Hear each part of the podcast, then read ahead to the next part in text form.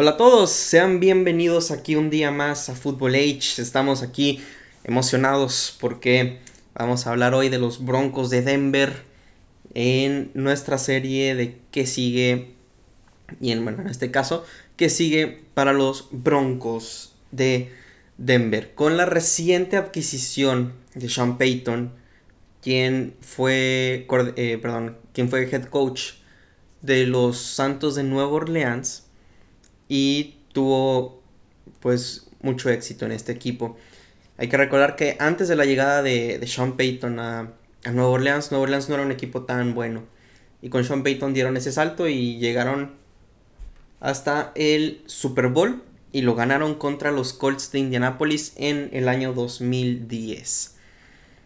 Entonces, Sean Payton va a ser una gran cabeza para este equipo de, de los Broncos. ¿Por qué? Porque los Broncos, su mayor jugador, su jugador más caro, su jugador más conocido y, también el que ya hizo algunas vergüenzas es Russell Wilson.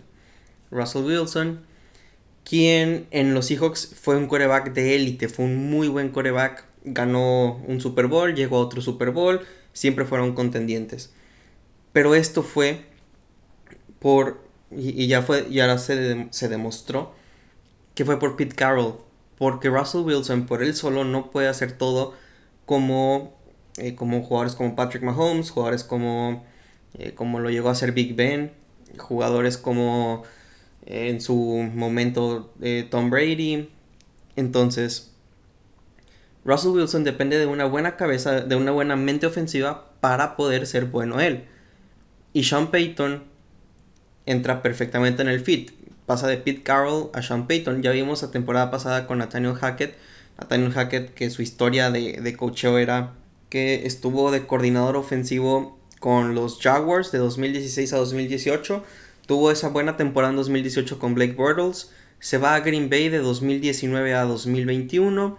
Después se va de head coach a los Broncos, que fue el año pasado, y ahora fue recientemente contratado por los Jets de Nueva York como coordinador ofensivo. Entonces, o sea, él trabajando como coordinador ofensivo no lo hizo nada, nada bien.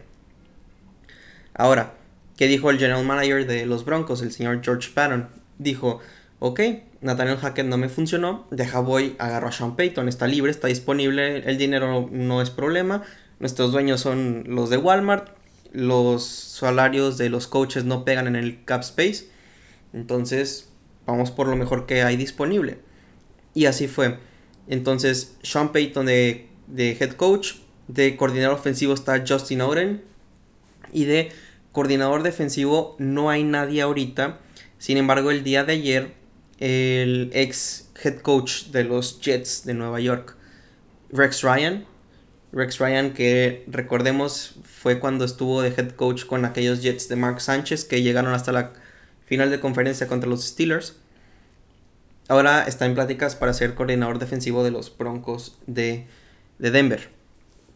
Entonces, hay muy buen futuro para estos Broncos de Denver porque fuera de, Rex Ryan que venga, su defensiva es muy buena. la temporada pasada su defensiva fue, fue fácil, fácil top 5 de la NFL en, en todo en general. E, eso sí, sus números a, medida que fue pasando la temporada se fueron viendo afectados porque la ofensiva no carburaba, no hacía bien las cosas. Entonces, obviamente, entre más tiempo pasa la defensiva en el campo, más se va a cansar. Y si se cansa, va a ser más vulnerable, le van a hacer más puntos. Y, pues bueno, eso en, esas situaciones cuando ya empiezan a bajar los números de la, de la defensiva pero tienen muy buenos talentos. Tienen a Patrick Surtain, tienen a Justin Simmons, son corner y safety. Tienen ahí a Randy Gregory, tienen a Alex Singleton, que fue una máquina de tacleadas esta temporada. Tienen ahí a, a Josie, Su, eh, Josie Jewell. Entonces, tienen, tienen buenos jugadores. Por ahí a lo mejor podrían mejorar un poco la línea defensiva. Pero fuera de ahí están, están muy, muy bien. Ahora, en la ofensiva, la ofensiva que tienen ahí su, su, carencia, que es lo que vamos a ver con Sean Payton, si, si llegan a, tener gran mejoría. Tienen de mejores jugadores a Russell Wilson, el jugador que le pagan una millonada. eh, tienen ahí a Javonte Williams, quien se había lastimado la temporada pasada en el juego contra los Raiders eh, de la rodilla, que es el corredor. Tienen a Jerry Judy, tienen a Corland Sutton, dos de los mejores, este, bueno, los dos mejores receptores de, esta, de este equipo. Y Greg Dulcich, quien es el tight end de este equipo. Ahora, hay aquí un dato interesante y es que desde el 2020 que Jerry Judy fue seleccionado en el draft, en la primera ronda del draft de 2020, los tres eh, receptores titulares de los Broncos no han podido jugar juntos. Solamente han jugado juntos un partido y ese partido se lastimó Tim Patrick, me parece. Entonces, los tres receptores, bueno, son Jerry Judy, Cortland Sutton y Tim Patrick. Entonces, se estuvieron este, echando volados a ver quién se lastimaba en cuándo. Total, desde 2020, llevan ya entonces 2020, 2021 y 2022, tres años que no han podido jugar juntos. Esperemos que ya este sea el cuarto año y sea el año que, que puedan ya jugar juntos por fin. Entonces, también este equipo de los Broncos tienen eh, en el cap space 11.95 millones de dólares disponibles. Tienen ahí para mejorar la línea ofensiva, tienen para mejorar la línea defensiva. Y sus agentes libres más sobresalientes son Alex Singleton, el linebacker, Dishon Williams, el defensive end, Karim Jackson, el safety, aunque Karim Jackson eh, difícilmente vaya a volver porque ya tiene 34 años de edad. Eh, Jones, otro defensive end. Dalton Reeser, un, guardia. Y Billy Turner, el tackle ofensivo, quien llegó a Denver la temporada pasada. Entonces también la defensiva pierden cuatro piezas importantes en la defensiva, dos fundamentales con Karim Jackson y con Alex Singleton. Y en cuanto a la ofensiva, la, la línea se le van tackle titular y guardia titular. Entonces van a tener que mejorar esas posiciones en la agencia libre. Y en el draft tienen otro problema porque hay que recordar que trajeron a Russell Wilson el año pasado y dieron mucho capital de draft. Entonces se quedaron con una primera ronda, dos terceras, una cuarta, una quinta, una sexta y una séptima ronda. Pero cuando se trajeron a Sean Payton dieron su primera ronda que tenían a cambio del head coach.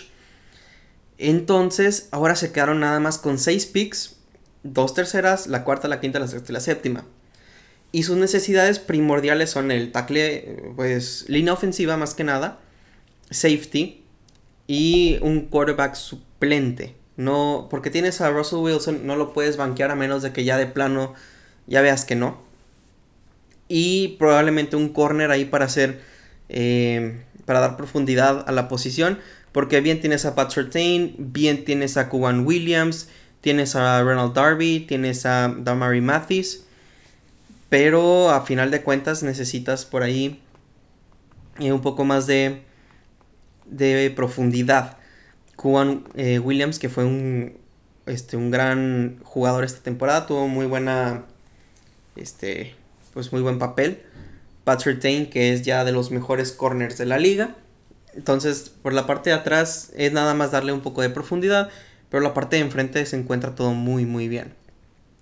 Este, la parte de, los linebackers más que nada, porque ya la línea defensiva sí hay que darle un poquito de mejora, porque ya se le van dos de los tres. Juegan con 3-4, que son tres este, frontales, y cuatro eh, linebackers. Entonces, de los tres frontales se le van eh, dos. Entonces también hay que ahí recontratarlos. O si se puede traer a alguien de la agencia libre. Y, y darle también todo el mérito a esta defensiva de, de lo poco que pudieron hacer esta temporada. La defensiva fue lo más sobresaliente de este equipo de los Broncos. Fueron una decepción el año pasado tuvieron muchísimo hype. Tuvieron demasiado, o sea, fue, fue mucha la expectativa que le pusieron a estos Broncos. Llegó Russell Wilson, automáticamente se hicieron contendientes. Tenían una, una división bastante complicada con los Chargers, con, con los Chiefs y con los Raiders. Los Raiders que con la llegada de Davante Adams también dijeron, ah, mira, pueden hacerse muy fuertes. Sin embargo, los Broncos terminaron siendo una decepción. Ganaron únicamente 5 partidos. Y su primera ronda la pierden y se la, dan, se la dan a los Seahawks. Los Seahawks que tuvieron una gran temporada. Mejor de lo que se esperaba con, con Chino Smith. Pero estos Broncos sí necesitan ahí cosas para mejorar. Bien es cierto que su mejor jugador en la ofensiva en, hasta el momento que jugó, que era Javonte Williams, el corredor, se lastimó en la semana 4 entonces no tuvieron eh, por 13 semanas a su corredor titular y estuvieron ahí jugando con, con Latavius Murray, con Chase Edmonds, con Mike Boone, por ahí estuvo también Melvin Gordon. Entonces no, no dieron abasto con los corredores, sin juego por tierra bueno, juego por aire estaba limitado con Russell Wilson porque no, no lanzaba pases largos. Si bien es cierto, daba pases eh, medianos, medianos de menos de, 20 yardas, los daba muy bien. Y este tenía, tiene pues sus cualidades de quarterback que desarrolló con, con Pete Carroll, las estuvo demostrando con, buenos pases. Pero, si bien es cierto, tiene ya 32, 33 años, ya no corre como antes. Y su brazo ya no, ya no tiene la misma, eh, el mismo power, el mismo, la misma distancia, ya no llega. Entonces, Russell Wilson tienes que armarle un plan de juego. Eh, también contratarle un, suplente por si, por si las moscas. Porque sus eh, dos corebacks suplentes son Brett Ripien y Jared Guarantano. Entonces hay que ahí, bueno claro, porque Paxton Lynch, que también estuvo con los Broncos, está jugando en la XFL. De hecho el día de ayer fue, fue banqueado en la XFL. Entonces, nada. Hasta aquí entonces el podcast de hoy. Espero que les haya gustado. No olviden aquí darle el like al podcast y ponerle el rating. Y nos vemos el día de mañana con el siguiente episodio. Este ya fue el episodio número 13, si no me equivoco. Qué rápido pasa el tiempo. Y pues nada, hasta la próxima. Chao, chao.